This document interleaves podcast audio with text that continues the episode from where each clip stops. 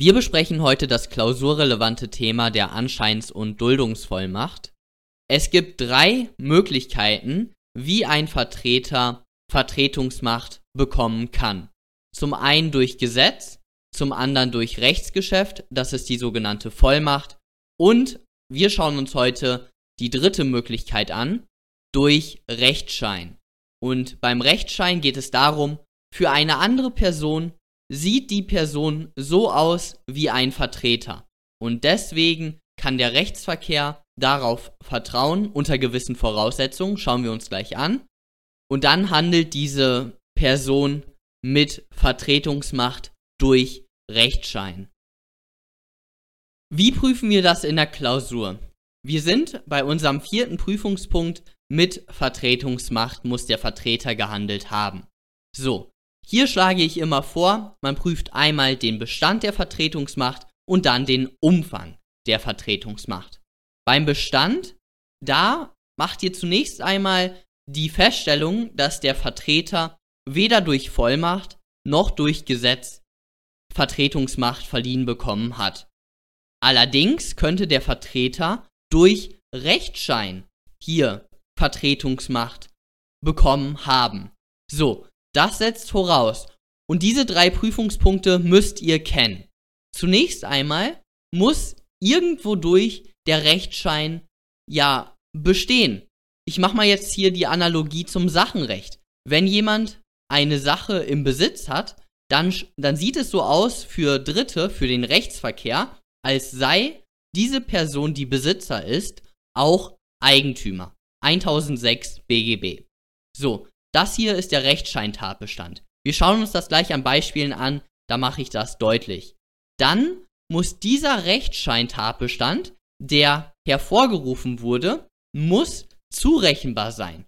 Und auch hier mache ich mal wieder die Analogie ins Sachenrecht. Beim Sachenrecht ist die Zurechenbarkeit so ausgestaltet, dass der gutgläubige Erwerb nur dann möglich ist, wenn die Sache nicht abhanden gekommen ist. Also wenn ich mein Fahrrad an jemanden verliehen habe und jetzt hat die Person, die das im Besitz hat, also der Entleiher, der veräußert jetzt das Fahrrad, dann hatte er zum einen Besitz, also den Rechtsscheintatbestand, und zudem ist der gutgläubige Erwerb in diesem Fall möglich, weil ich habe ja mein Fahrrad verliehen. Das ist mir zurechenbar. Und dieser Punkt ist hier ganz wichtig, bei der Anscheins- und Duldungsvollmacht. Der ist wirklich super wichtig. Und dann bei jedem Rechtsschein, ja, dem, den es im Gesetz gibt, braucht dann noch der, derjenige, der ja davon profitiert, sage ich mal, der muss gutgläubig sein. Also der Erwerber im Sachenrecht, der muss gutgläubig sein, wenn der Veräußerer nicht berechtigter ist. Okay. Und dann beim Umfang da bestimmt sich der Umfang der Vertretungsmacht durch den hervorgebrachten Rechtsschein. Also wie schaut das für den Rechtsverkehr aus? Wie viel darf diese Person aus der Perspektive des Rechtsverkehrs, wie viel darf die tun, wozu ist sie befugt? Komme ich nun zu dem allgemeinen Unterschied zwischen der Duldungsvollmacht und der Anscheinsvollmacht, also sehr abstrakt jetzt. Bei der Duldungsvollmacht da weiß der Zuvertretene positiv, dass jemand als Vertreter auftritt. Er weiß das positiv. Wenn wir das nochmal auf den Punkt der Zurechenbarkeit, den wir gerade hatten, zurückführen, dann bedeutet das hier bei der Duldungsvollmacht, bei der Zurechenbarkeit, da müssen wir schauen, ob der Zuvertretene positive Kenntnis von dem Auftreten der Person als Vertreter hatte.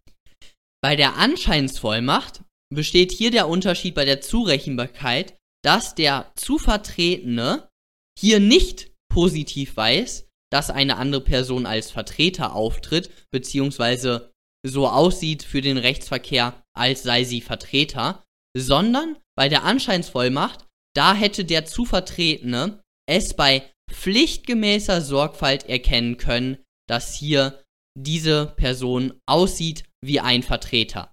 Das ist der allgemeine Unterschied. Also Duldungsvollmacht, positive Kenntnis, Anscheinsvollmacht, ja, Fahrlässigkeit. Okay. Schauen wir uns das in der Prüfung an. Der Geschäftsführer der Autohaus GmbH weiß, dass der X weder angestellt ist, noch eine Vollmacht hat. Allerdings macht der X so einen guten Job im Autoverkauf, dass er Verkäufe der Autos duldet. X verkauft im Namen des Autohauses an K einen VW Golf. Hat K gegen das Autohaus einen Anspruch auf Übergabe und Übereignung des Autos? Okay. Ein Anspruch auf Übergabe und Übereignung gegen das Autohaus setzt voraus, dass K und das Autohaus einen Kaufvertrag geschlossen haben. Das Ausstellen der Autos ist wahrscheinlich eine Invitatio ad offerendum. Jedenfalls hat das Autohaus hier kein Angebot persönlich abgegeben. Allerdings könnte hier das Angebot von X unmittelbar für und gegen das Autohaus wirken. Das setzt voraus. Eine eigene Willenserklärung von X, ja, der hatte Ermessensspielraum, er ist kein Bote. Auch ein kleiner Ermessensspielraum reicht schon aus. Stichwort Vertreter mit gebundener Marschroute. Alles in Ordnung, kein Problem. So, zweiter Punkt. In fremden Namen. Also hier ergibt sich schon aus den Umständen, würde ich sagen, dass der X in fremden Namen handelt. Zusätzlich können wir aber noch die Auslegungsregel des unternehmensbezogenen Geschäfts heranziehen, weil hier ist ein gewisser Unternehmensbezug gegeben, somit handelte der X in fremden Namen. Okay. Dann, und das hier ist das Wichtige, darum schauen wir das Video, mit Vertretungsmacht muss der X gehandelt haben. Hier würde ich wie folgt drangehen. X hat keine Vollmacht nach 167 BGB verliehen bekommen, weil da steht so im Sachverhalt drin, somit hat X rechtsgeschäftlich keine Vertretungsmacht erhalten. Er hat auch keine Vertretungsmacht durch Gesetz, weil er ist ja gerade nicht Angestellter. Wenn er Angestellter wäre, dann kommt die Vertretungsmacht durch Gesetz aus dem HGB in Betracht für die Ladenangestellten, aber er ist ja hier gerade nicht Angestellter, somit kommt auch keine Vertretungsmacht durch Gesetz in Betracht. Allerdings könnte eine Vertretungsmacht durch Rechtsschein bestehen. Das setzt voraus, dass der X einen Rechtsschein bei dem anderen ja hervorgerufen hat, dass er als Vertreter dieses Autohauses auftritt.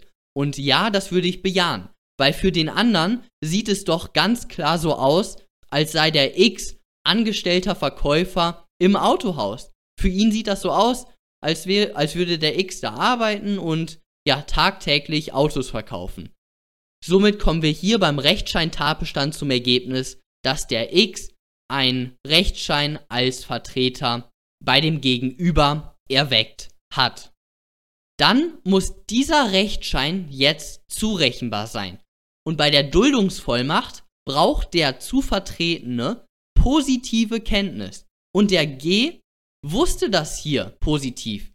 Er weiß oder er wusste, dass der X diese Verkäufe tätigte. Somit ist auch der Rechtsschein, den der X beim Rechtsverkehr hervorgerufen hat, dem zu Vertretenen zurechenbar.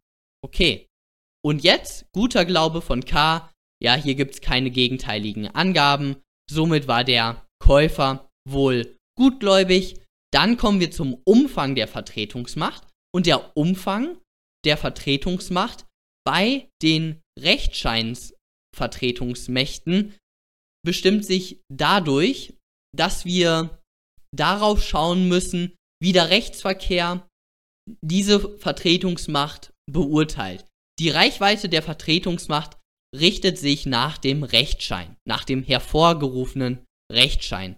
Für den Rechtsverkehr sah es so aus, als sei X angestellter Autoverkäufer und damit befugt, jegliche Autos auf dem Gelände zu verkaufen. Ein bisschen, was wir auch schon hier beim Rechtsscheintatbestand gesagt haben. Somit hatte der X hier ja mit Vertretungsmacht gehandelt und damit wirkte das Angebot von X unmittelbar für und gegen das Autohaus. Dieses Angebot hat K angenommen, insbesondere wirkt die Annahme von K unmittelbar für und gegen das Autohaus Hier müssen wir die passive Stellvertretung erwähnen nach 164 Absatz 3 und damit kommen wir zum Ergebnis, dass der K gegen das Autohaus einen Anspruch auf Übergabe und Übereignung des Autos aus 433 Absatz 1 BGB hat. Okay, kommen wir dann zum zweiten Beispiel. A wurde vom Verein bevollmächtigt, jedes Jahr Trikots für die Herren- und Jugendmannschaft zu kaufen. Dies macht er nun schon seit vier Jahren. A wird nun die Vollmacht für die Jugendmannschaft entzogen. Okay, jetzt kauft der A trotzdem Trikots für die Jugendmannschaft. Hat der Trikotverkäufer einen Anspruch auf Kaufpreiszahlung gegen den Verein? Okay, in diesem Beispiel gehen wir wieder wie folgt dran. Wir schauen, der, der Verein hat selbst kein Angebot abgegeben, allerdings könnte die Willenserklärung des A unmittelbar für und gegen den Verein wirken, das setzt voraus. Eine eigene Willenserklärung ist hier gegeben, in fremden Namen auch hier gegeben, dann mit Vertretungsmacht. So, hier wieder Bestand, dann müssen wir zunächst einmal sagen, ja, der A hatte mal eine Vollmacht, diese Trikots zu kaufen. Diese Vollmacht wurde aber nach 168 Satz 2 widerrufen, ex nunc, also von nun an, und daher fehlte ihm jetzt für das, für dieses Geschäft fehlte ihm daher die Vollmacht. So, durch Gesetz kommt mangelnde Angaben im Sachverhalt nicht in Betracht. Allerdings könnte hier Vertretungsmacht durch Rechtsschein bestehen. Hier kommt die Fallgruppe der Anscheinsvollmacht in Betracht.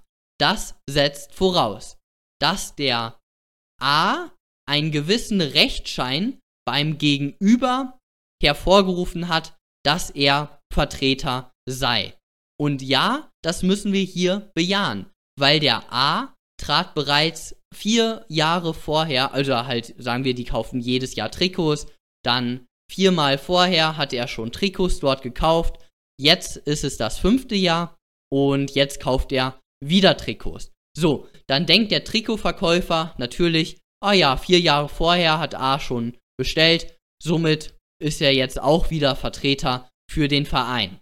Daher hat der A hier einen Rechtsscheintatbestand erfüllt. Jetzt muss dieser Rechtsschein dem Verein zurechenbar sein. Und hier hatte der Verein keine positive Kenntnis davon, dass der A weiterhin als Vertreter für die Trikots beim Jugendverein auftritt. Das wusste der Verein hier nicht positiv. Allerdings hätte der Verein wissen können, dass der A für den Trikotverkäufer noch wie ein Vertreter ausschaut.